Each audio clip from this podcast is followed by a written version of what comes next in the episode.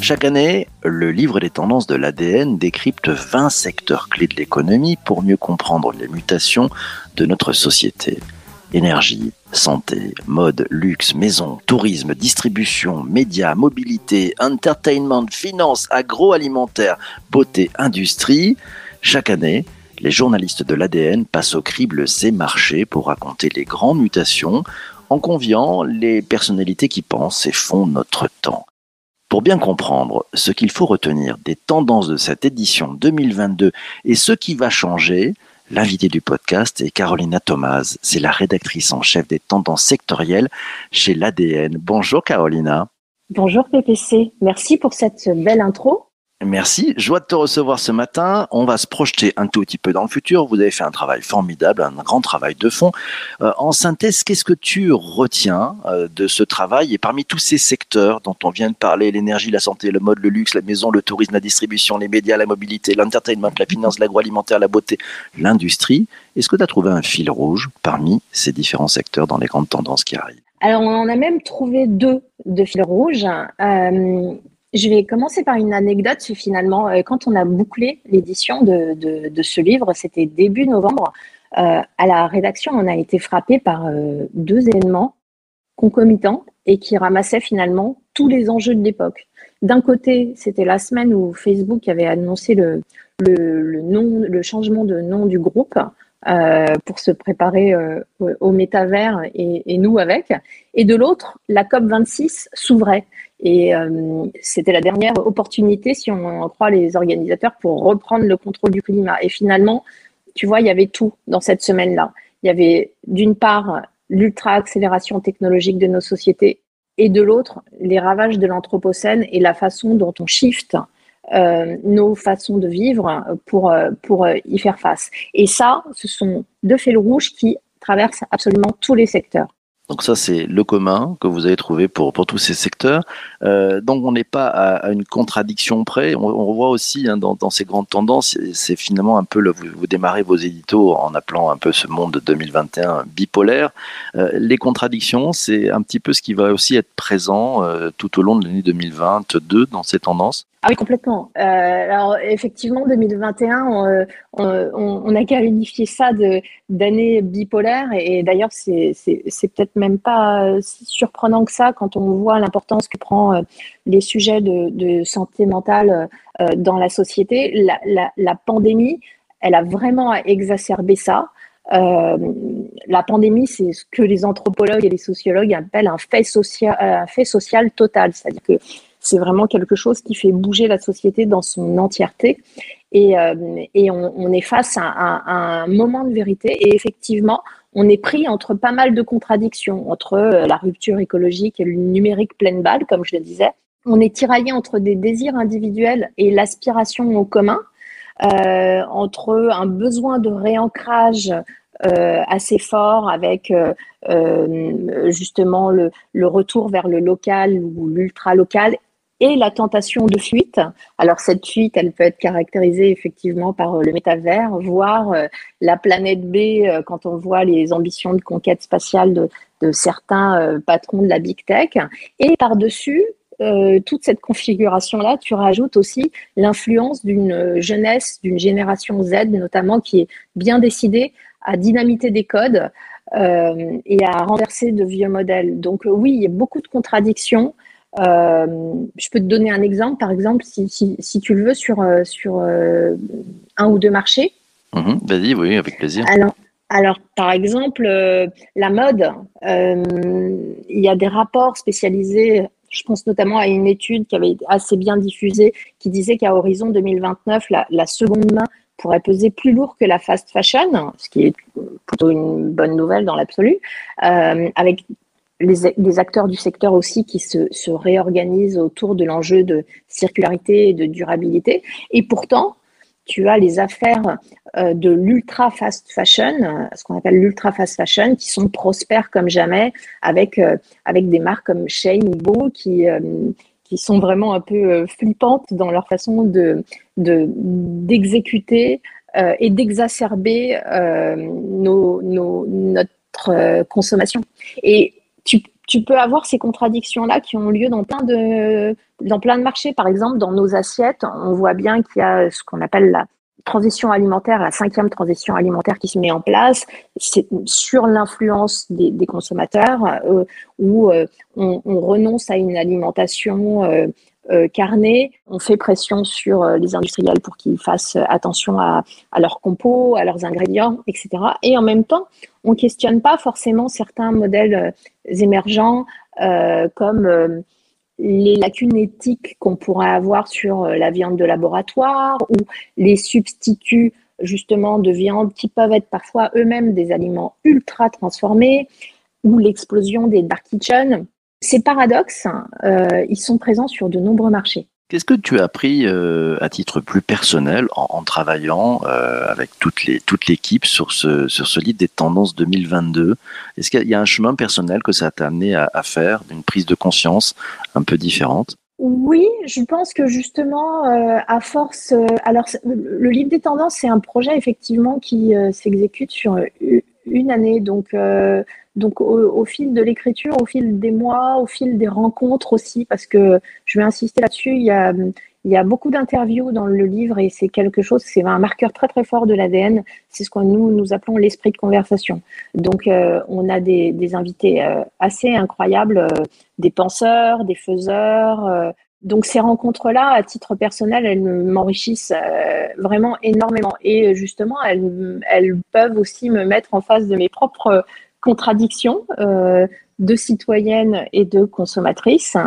Euh, et, forcément, elles me permettent de poser un regard euh, extérieur sur ces comportements-là et d'essayer de les changer et de m'améliorer euh, tous les jours sur euh, notamment sur les sujets euh, les sujets climatiques qui dans mon cerveau prennent de plus en plus de place effectivement. Au moment où vous boucliez, c'est peut-être à ce moment-là où Mark Zuckerberg a annoncé le, la, transformation en fait, de, son entreprise en, méta. donc ça veut dire c'est un peu cap sur le métaverse, même si le métaverse c'est pas un truc tout à fait nouveau. Hein. ça date de quand même il y a quelques années, mais là c'est un grand coup de projecteur. Ça, on, on, va le voir dans toutes ces tendances, ça va impacter plein de choses, plein de secteurs, tu penses? Effectivement, euh, là, sur la fin de l'année, on a eu vraiment euh, une forme d'hystérie médiatique autour du, du, métaverse que pour ceux qui connaissent, il y a un exercice de style qui s'appelle euh, la, hype cycle de, de, Gartner qui justement décode très très bien la façon dont les tendances euh, euh, évoluent dans le temps. Et là vraiment on est sur ce qu'on appelle le pic des hystéries médiatiques même si comme tu le disais très bien le métavers c'est pas complètement une, idée nouvelle en 2007-2008, on avait effectivement Second Life qui commençait déjà à poser euh, euh, les bases euh, un peu de, ce genre de monde virtuel persistant. et en plus, il y a d'ailleurs des choses aussi qui sont déjà en place, notamment à l'ADN. On a beaucoup écrit sur Roblox. Je ne sais pas si, si tu connais Roblox. Oui, bien sûr. C'est voilà pour ceux qui ne connaissent pas, c'est une plateforme euh, qui, euh, je crois, aujourd'hui, on a 33 millions de joueurs quotidiens, qui a un, un, un mode de fonctionnement euh, euh d'ailleurs contributif et participatif. Hein, et c'est valorisé 75 milliards de dollars euh, aujourd'hui, donc c'est un truc assez, assez fou. quoi. Le métavers, oui, une tendance très forte, mais aussi, je pense, il faut élargir au NFT. Et encore plus large euh, le Web 3, ce qu'on appelle le Web 3. Ça, je pense que l'année prochaine, euh, ça va vraiment être euh, un, sujet qui va devenir mmh mainstream. Pour celles et ceux qui n'ont pas encore suivi, parce qu'on n'a pas encore fait d'épisode sur le Web 3, est-ce que tu peux euh, nous donner ton point de vue, la façon dont tu le, tu le décryptes, comment tu le présenterais, ce, ce fameux Web 3 Avec mes mots, euh, je, si je devais expliquer le Web 3, euh, c'est justement le Web qui nous permet d'être euh, indépendant ou tout du moins moins dépendant des grandes plateformes euh, avec des technologies euh, comme la blockchain notamment. Donc c'est le web décentralisé euh, en fait. C'est ça le Web 3. Et effectivement, avec les, les NFT, Alors, pour les NFT, euh, j'ai eu le plaisir d'interviewer Frédéric Montagnon, qui euh, a créé une, organisation qui s'appelle Ariani et qui justement euh, travaille avec beaucoup de marques du luxe et de la mode sur les, la façon dont elles peuvent intégrer les NFT dans leur activité. Alors là, notamment sur des enjeux de propriété et d'authenticité. Il l'explique très bien, finalement, c'est ce qui permet d'introduire de façon native dans des univers digitaux les notions de propriété et d'authenticité, et ce qui permet finalement le développement euh, d'une économie, parce que c'est ça l'économie, c'est euh, la propriété, euh, l'authenticité, je suis propriétaire de ça, donc ça veut dire que je peux te le vendre, etc., etc. Donc Frédéric, dans cette interview, il explique très bien bah, déjà le principe des NFT, pourquoi c'est important pour les marques de s'en saisir, et on termine à la fin avec ces questions de souveraineté numérique et justement ce que ce Web 3, ce Web décentralisé apporter aux entreprises en termes de justement de, d'indépendance et de ne plus être finalement euh, euh, adossé euh, à, des plateformes qui peuvent nous rendre dépendants dans nos modèles économiques, dans nos activités. Et, et cette souveraineté-là, c'est vrai que c'est aussi quelque chose qui est très très fort, qui a émergé très très fort cette année, mais d'ailleurs à, à, plein d'enjeux. Hein. On l'a vu, souveraineté sur les chaînes de valeur, qui, euh, à la faveur de la pandémie, on a bien vu que cette, cette économie ultra globalisée avec des chaînes de valeur extrêmement longues euh, nous, nous, nous rendait très fragiles finalement. Donc on a cette souveraineté-là, euh, souveraineté industrielle, et puis on a aussi la question de la souveraineté numérique qui est très forte. Selon toi et selon vous, c'est un peu la, la, fin de, de l'utopie faiblesse, c'est ça qui est, vraiment Oui, on a voulu. Alors, moi, c'est quelque chose d'ailleurs qui m'a marqué quand j'ai écrit sur l'industrie. Euh, et euh, parce que justement, euh, je trouve que c'est vraiment intéressant de se pencher sur le cas de, de, l'industrie en, en, reprenant ce, ce qu'on appelait le fabless dans les années 2000, qui était quelque chose qui était très en vogue et qui consistait en gros à dire ce qu'on va faire, c'est qu'on va penser, concevoir les produits en Europe et les produire à l'autre bout du monde. Et on pensait que c'était ça, euh, le monde de demain. On pensait que c'était euh, ça le, futur, la modernité, et que c'était ça qu'il fallait faire. Et en fait, 20 ans plus tard, euh, qu'est-ce qui se passe? On voit que on ne sait pas fabriquer notre propre paracétamol, que quand une pandémie euh, arrive et que tout est bloqué, ben, en fait, euh, on se retrouve avec des ruptures euh, partout dans, les, dans les supermarchés et que les, les ruptures de papier toilette font la une des chaînes des, des chaînes d'infos. et que, et qu'en plus de ça, il y a un impact extrêmement fort sur les territoires, la désindustrialisation. bon, voilà, je, je vais, je vais, je vais pas vous donner un scoop, mais euh, a fait énormément de ravages dans les, dans les territoires. Euh, c'est un prix sociétal et économique qui est euh, lourd à payer. Et en plus, également un prix climatique lourd à payer parce que finalement, on a peut-être réduit ce qu'on appelle l'inventaire national en termes d'empreintes euh, et d'émissions de carbone, ça oui, ce qu'on émet sur le territoire, effectivement, a été réduit en 20 ans, mais l'empreinte au global, elle, elle a bien augmenté parce qu'on a, on a fait finalement que délocaliser nos émissions, euh, nos émissions carbone. Et puis en plus, on a perdu du savoir-faire euh, parce que il y, a, quand même quelque part, c'est une position euh, un petit peu présomptueuse de se dire euh, on, conçoit euh, en Europe et on fait produire à l'autre bout du monde sans penser que les gens à l'autre bout du monde sont tout à fait capables de, justement capter ce savoir-faire et de, concevoir eux-mêmes eux-mêmes ces produits. Donc oui, on trouvait que c'était quand même quelque chose d'assez symbolique que 20 ans plus tard, on voit que ce modèle-là n'avait strictement aucun sens, ni économique, ni sociétal, ni environnemental. Mais la bonne nouvelle, c'est que finalement, quand tu shifts les, les trois, bah, tu vois que euh, bah, justement, ça peut être vertueux. Euh, ça peut être vertueux d'avoir euh, des approches qui sont propices à l'environnement, à la société, à l'économie. Et ça, l'exemple de l'industrie le montre très bien. Donc on remet un peu les pieds, les pieds sur terre. Si on revient sur ces, grandes tendances 2022, si tu devais synthétiser, qu'est-ce qui va changer? Oula, qu'est-ce qui va changer? Alors, alors, il y a une chose, à chaque fois, je, à chaque fois qu'on m'interroge sur ces tendances-là, avec ce type de questions, j'ai toujours l'impression que c'est un peu comme si j'étais une voyante. et que, Madame Irma, qu'est-ce qui va changer en 2022 Qu'est-ce qui, va exactement Et donc, en fait, ce que moi j'aime bien dire déjà d'une part en introduction, c'est qu'à l'ADN, on est on n'aime pas vraiment les positions univoques. Et je veux bien faire passer cette idée-là. Euh, on, ne donne pas dans l'oracle descendant ou dans le diktat moralisateur. Euh, parce que d'ailleurs, on pense souvent que justement une tendance, c'est plutôt la résultante d'une tension ou d'un dilemme. Tu vois, on parlait en début d'intervention de, ces contradictions. Donc, euh, tu as, souvent ça, en fait. Tu as, une une tension entre euh, deux mouvements contraires qui sont à l'œuvre euh, dans la société. Et là, ce qu'on voit très fort, c'est euh, bah, justement ce désir de réancrage dans les territoires, de renouvellement des communs. On l'avait déjà vu un peu l'année dernière, mais tout ce qui est modèle mutualiste, les gouvernances paritaires, la collaboration entre parties prenantes, ça fonctionne très fort. Et alors là, vraiment, cette année, on entend beaucoup parler des communs. Alors le commun, c'est quoi? Ça peut être une ressource naturelle. Euh, tu vois, un, une forêt, c'est un, par exemple un commun. Ça peut être aussi une ressource matérielle ou même immatérielle. Euh, un logiciel, ça peut être un commun. Quoi.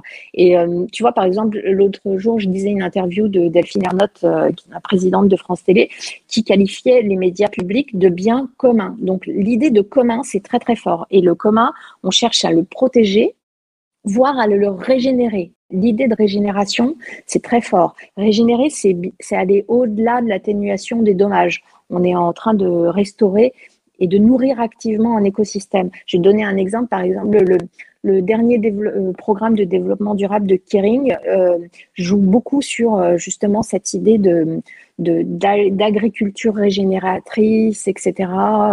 on est vraiment dans cette idée-là. Et là-dessus, tu as aussi bah, ce qu'on vient d'évoquer, la souveraineté qui revient en force, parce que c'est une affaire de compétitivité, mais aussi de cohésion des territoires et d'écologie, etc. Donc ça, tu as ce désir de réancrage d'un côté. Et de l'autre, bah justement, cette, cette fuite euh, vers, euh, vers le métavers ou euh, vers l'espace, avec bah, ce qu'on a connu notamment accéléré par la pandémie, c'est-à-dire l'ultra-accélération numérique de nos vies. Tiens, allez, une question, c'est celle de Benoît, c'est une question aussi un peu technique dans les coulisses.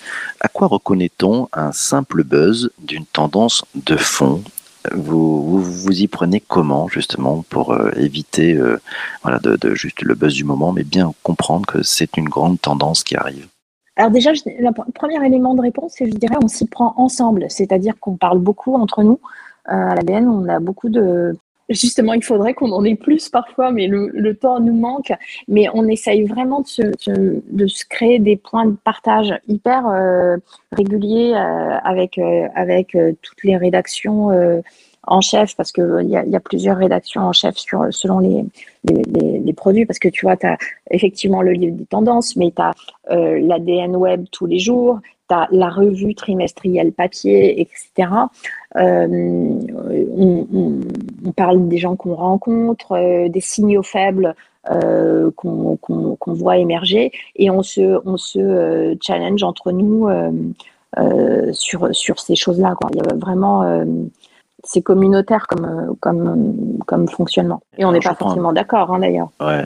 Et alors, vous faites comment justement pour, pour euh, voilà, dire ça, ça c'est une tendance de fond, c'est-à-dire qu'avec vos différents regards, vous dites oui, ça c'est une tendance de fond, ça c'est peut-être un épiphénomène. Il y, a, il y a des paris, il y a, il y a, du choix, il y a des renoncements. Euh, comment vous procédez exactement? Oh oui, oui, il y a des, il y a, tu vois par exemple Roblox, la rédaction a commencé à en parler assez tôt Pareil, TikTok, ils ont commencé à en parler assez tôt. Ont eu une. C'est vrai qu'il y a quand même une part de euh, d'instinct et, d'observation qui fait que cette chose-là, on pense que c'est un signal faible, euh, justement, et qu'elle va avoir des, des, impacts.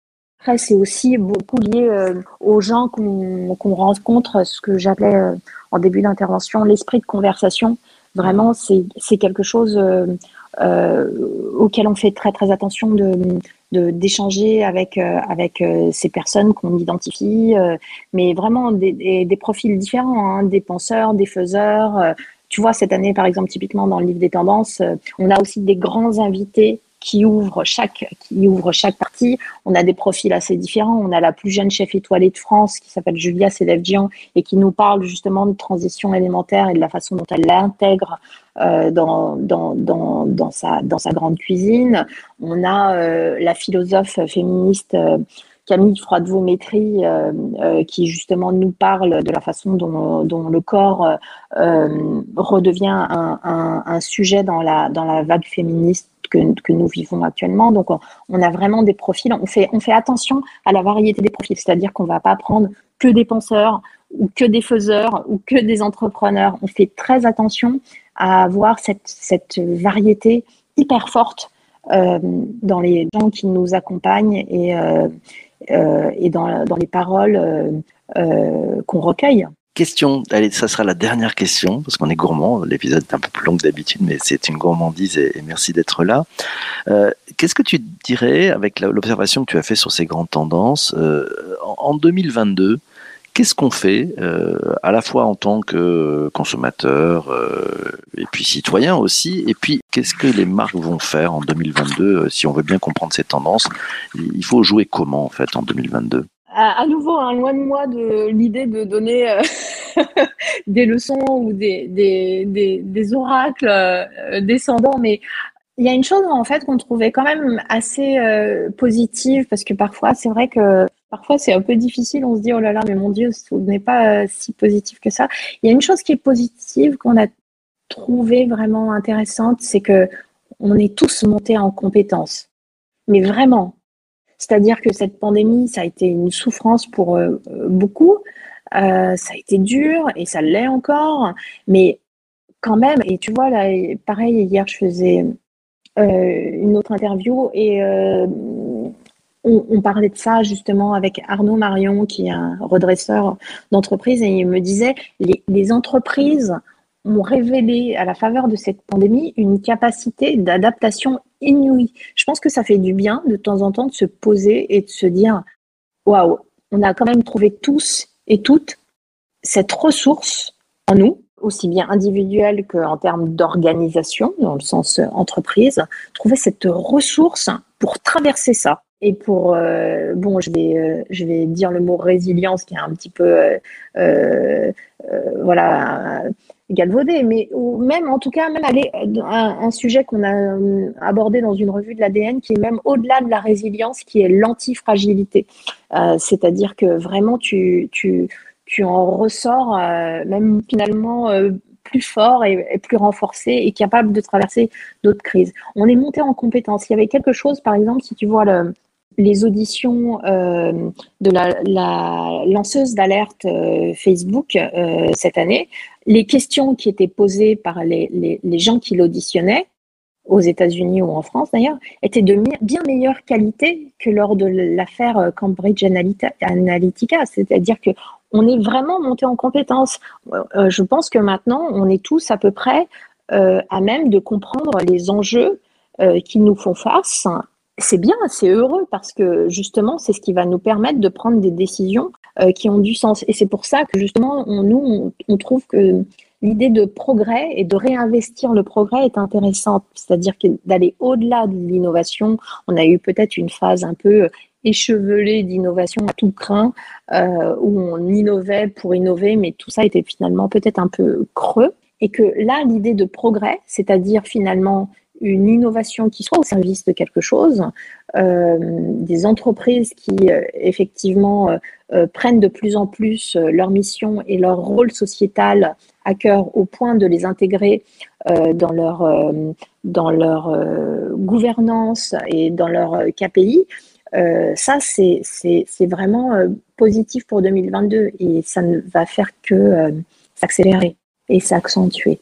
Eh ben écoute, tu viens de faire un grand cadeau parce que là, enfin c'est personnel, donc euh, je vais me livrer aussi. Je me dis magnifique, on a progressé, ce qui ne tue pas rend plus fort, euh, on sait faire plein de choses, on a pris un peu de recul sur les choses et arrive le Web 3 Donc c'est peut-être l'occasion aussi. On est peut-être tous sur une nouvelle ligne de départ, mais on est tous au même endroit sur cette nouvelle ligne de départ, peut-être pour réécrire quelque chose de tout à fait nouveau avec tout ce qu'on a pu apprendre dans les dans les années passées. Voilà, ça sera mon, mon mot de la fin me concernant.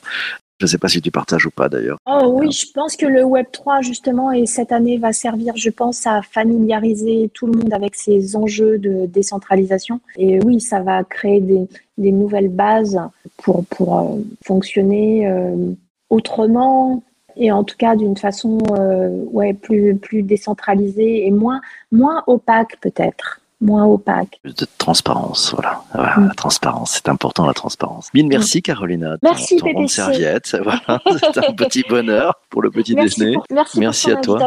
Euh, merci aussi à toi d'avoir écouté cet épisode du podcast jusqu'ici, formidable. Alors demain matin, demain matin, grâce mat pour tout le monde. Eh oui, le PPC n'est pas dispo. Voilà, grâce matinée pour tout le monde. Et puis on se retrouve vendredi pour un débrief de la rédac de Bonjour PPC. Je serai accompagné d'Isabelle Defay et de Vincent Caltabellota. Et puis bien sûr, bah, de vous toutes et vous tous qui êtes pendant le direct. Donc, euh, vous pouvez commencer déjà à préparer si vous êtes, euh, si vous voulez être dans le direct de, 7h30 vendredi, euh, bah, vos points de vue, un petit peu ce que vous avez appris cette semaine avec nos différents invités. Vous allez voir, c'est passionnant. Allez, surtout, portez-vous bien, ouais, et surtout, surtout, surtout, ne lâchez rien. ciao, ciao, ciao.